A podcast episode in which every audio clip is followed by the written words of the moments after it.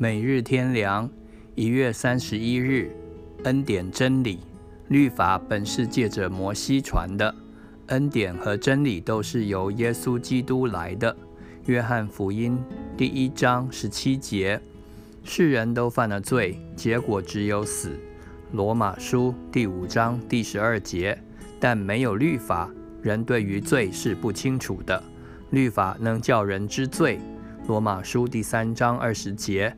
第五章十三节、二十节，第七章第七节，世人虽然有良心，在里面起律法的作用。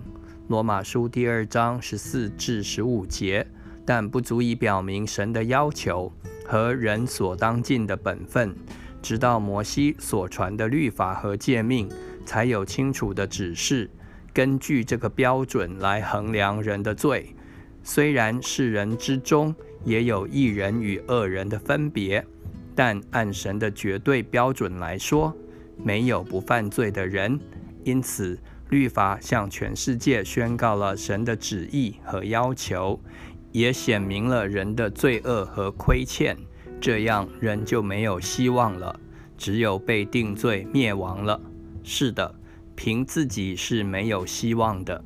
根据律法，人没有法子在神面前称义。只是按当时的情况比较，才能说自古以来各时代也有一人。若不是神找出拯救的途径，人是完全灭亡了。但感谢神，他差他的独生子降世，带来恩典和真理，使人可以得他的救恩，知道他的旨意。有永生的门路和荣耀的盼望。